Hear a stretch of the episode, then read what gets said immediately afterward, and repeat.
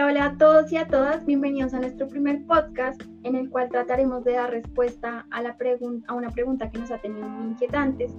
¿Es posible una sociología económica más allá de la teoría económica? Y para responder esta pregunta utilizaremos un efecto societal en la construcción social de relaciones mercantiles. Haremos una comparación en el sector de servicios en el comercio por menor en Francia y Japón. Para realizar esta comparación tendremos a nuestro autor estrella Jean Gandré y algunos colaboradores que le acompañan el día de hoy. Pero antes es necesario hacer una breve contextualización sobre el concepto que resulta imprescindible en este podcast pues es a raíz de este que se deriva nuestra conversación. Este concepto es la sociología económica, la cual busca estudiar los preceptos económicos teniendo en cuenta aspectos que son prescindibles para la teoría económica. Esta idea trata de abordar los fenómenos económicos desde otras ópticas para así poder dar un criterio más elaborado, aportando argumentos con cimientos más estructurados, teniendo en cuenta, por ejemplo, que el ser humano y su accionar son mucho más complejos de explicar y que la teoría de la utilidad dista un poco de la realidad en ciertos contextos. Así que le daremos la bienvenida a nuestro invitado estrella Jean Gandret, economista francés, el cual nos introducirá un poco en el tema de las construcciones sociales mercantiles. Bienvenido.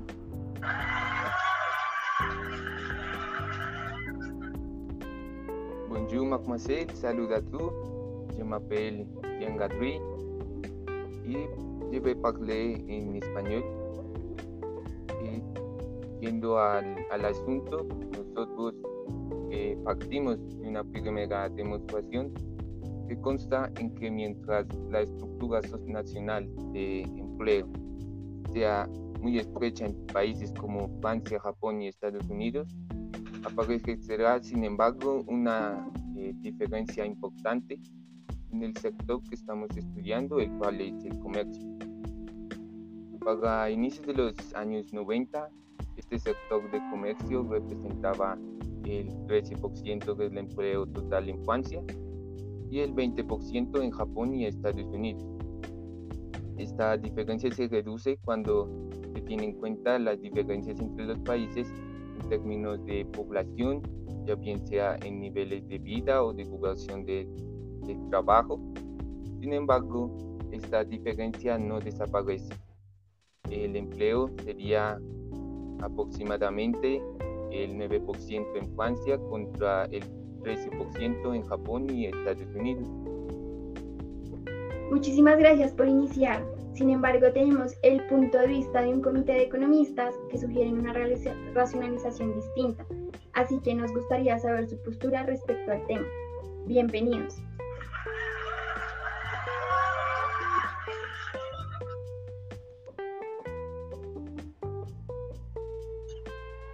Buenos días para todas las personas que se sintonizan en este podcast.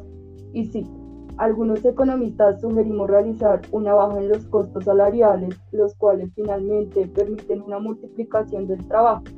Y esto es en realidad muy común en Japón y Estados Unidos.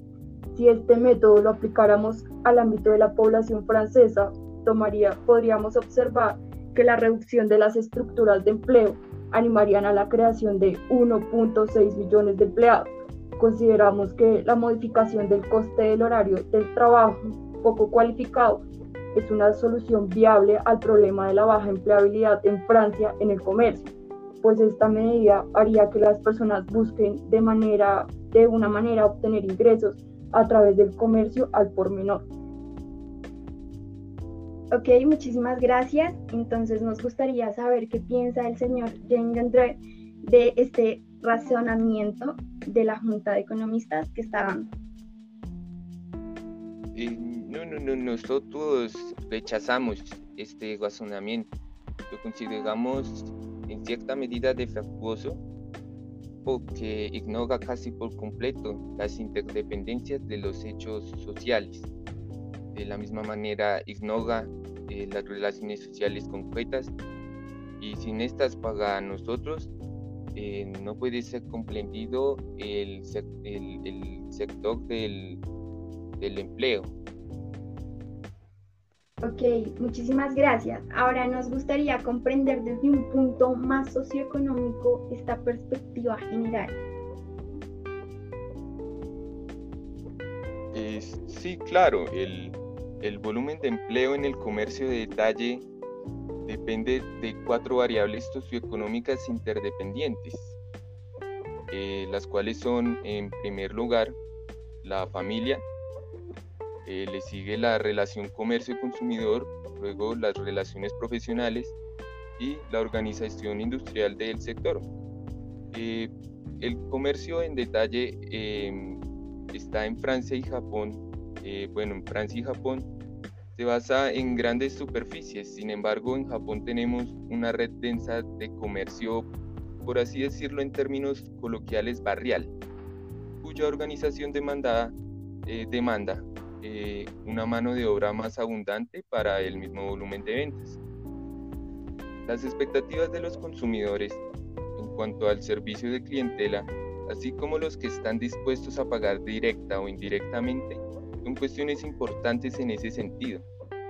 Es significativo que la competencia prioriza a Japón en cuanto a la calidad de los servicios prestados más que a los precios, a la inversa del caso francés. Eh, considerando eh, la esfera doméstica, eh, que es un aspecto que consideramos importante, pues hay una manera notoria, hay una diferencia entre Francia y Japón. Pues en Japón, en Japón, la esposa tiene dificultades para acceder a un trabajo asalariado a tiempo completo. Así que le resulta más fácil optar por una actividad parcial en comercios de barrio a domicilio. Finalmente, solo se invierten en las relaciones profesionales eh, los empleados regulares y bien pagos pueden esperar una carrera, ya que ellos garantizan jornadas largas y por último, los empleados en tiempo parcial, en especial las mujeres, pues evidentemente son peor remuneradas, sin embargo tienen horarios fijos y seguros, así que pues no ponen en peligro su rol doméstico tradicional. Todo esto nos ha llevado a pensar en la realidad social de una de las economías más importantes del mundo, Japón. Así que haremos un análisis sobre la economía japonesa y también hablaremos de la realidad social que vive este país detrás de su economía perfecta, o bueno, casi perfecta. Japón ha sido un país que se ha destacado económicamente por su producción en volumen. Los sectores que predominan son la manufactura y la tecnología, sobre todo los vehículos, artículos electrónicos e industrias de acero. El espíritu competitivo de Japón ha generado una de las prácticas más imitadas en la, en la gestión industrial, control de calidad total, producción ajustada y desarrollo de productos innovadores. Sin embargo, no todo es abundancia y alegría como nos los han hecho ver. La adicción de los japoneses, el trabajo.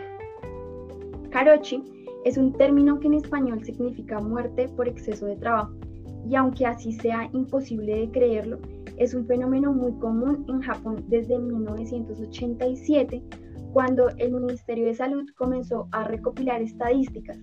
Ningún trabajador en el mundo es tan leal como los japoneses. La salud física, la vida familiar y el tiempo libre están sometidos al éxito de la empresa, pero los costos socioeconómicos de una ética laboral fuerte ahora superan sus beneficios. El gobierno está trabajando en este problema, implementando reformas las cuales buscan limitar las largas jornadas laborales. sin embargo, Japón es una nación que, se, que vive privada del sueño. No es raro ver a la gente durmiendo por ahí. Algunas de estas personas se dan un pequeño sueño en espacios de trabajo y ellos pueden no volver a despertar. Según la Organización para la Cooperación de Desarrollo Económico, el 13% de los trabajadores japoneses pasa más, del 50 de, pasa más de 50 horas perdón, por semana en la oficina y aproximadamente el 30% de los empleados registrar más de 40 horas extras por mes y algunos profesionales en el área de la tecnología registran aproximadamente unas 80 horas extras. Esto finalmente los expertos lo consideran como una, un apego a la empresa y muchos de estos casos no son remunerados. Sin embargo, los trabajadores lo hacen por su cuenta y si ellos no lo hacen, creen que son desleales a la empresa. De acuerdo con las leyes del trabajo, el exceso de trabajo no debe exceder las 45 horas al mes. Según el Ministerio de Trabajo e Industria del Trabajador promedio japonés, solo toma la mitad de sus vacaciones anuales pagas, es decir, 5 días por año, al año. Y ni decir de las mujeres japonesas, a simple vista las cosas parecen mejorar en una economía donde la participación de la fuerza laboral de la mujer ha sido menos que en otras naciones desarrolladas. El gobierno ha implementado políticas que benefician a la mujer. Una de ellas es la creación de categorías de tiempo completo, eh, limitada, dirigida principalmente a las mujeres cabezas de hogar que buscan equilibrar el, el trabajo y la familia. Incluso con estas ventajas, las mujeres enfrentan un futuro financiero un poco difícil.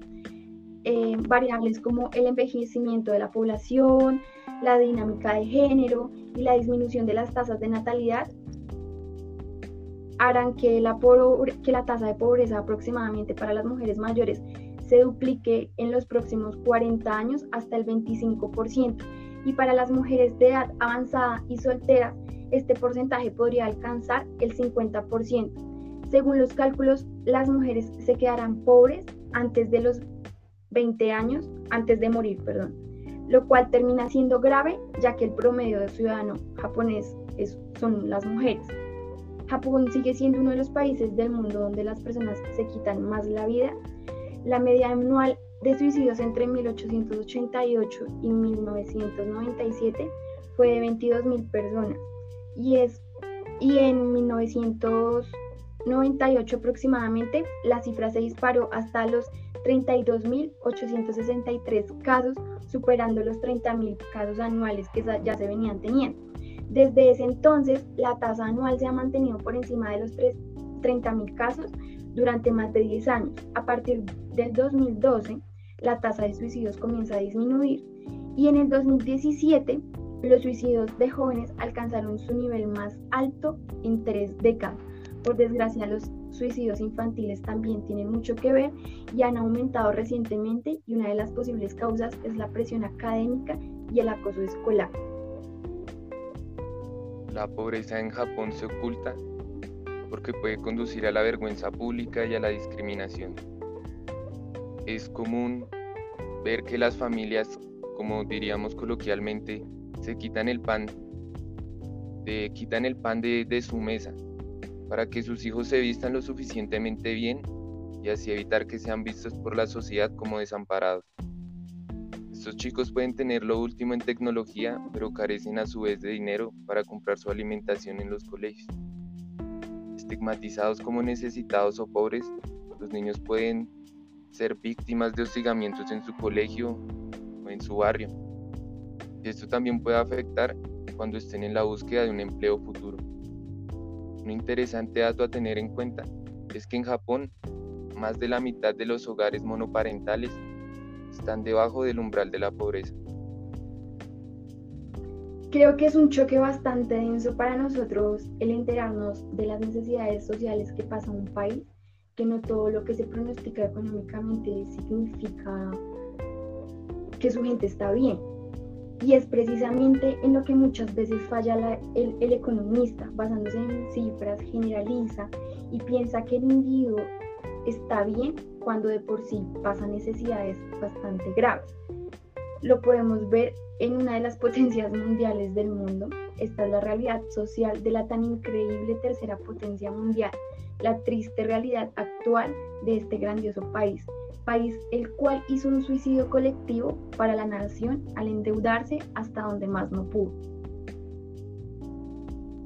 Teniendo en cuenta la situación antes mencionada y para finalizar nuestro primer podcast, eh, vamos al, punto esencial de, este, de esta conversación y es responder la pregunta que nos planteamos al inicio ¿Es posible una sociología económica más allá de la economía? La conclusión a la que llegamos fue que sí. Efectivamente, la sociología económica puede ahondar en aspectos que para la teoría económica son prescindibles y que no son considerados necesarios. En el ejemplo que citamos de, eh, de Japón, eh, pues podemos apreciar que mientras eh, se abordan y se tienen en cuenta cifras y se dan soluciones que se basan en preceptos casi que del todo matemáticos. La sociología económica redimensiona la manera en la que se abordan los problemas tiene en cuenta factores como la familia, las relaciones profesionales, los valores, etc. Estos otros factores son los que le permiten a la sociología económica ir más allá. Aunque hay que decir que pues evidentemente hay un vínculo con la teoría económica, pues de parte del hecho de que esta, esta idea de sociología económica es una variante de la sociología donde se estudian los fenómenos económicos como tal. Y esto sería eh, todo. Eh, gracias por escucharnos. gracias a los invitados. gracias Camila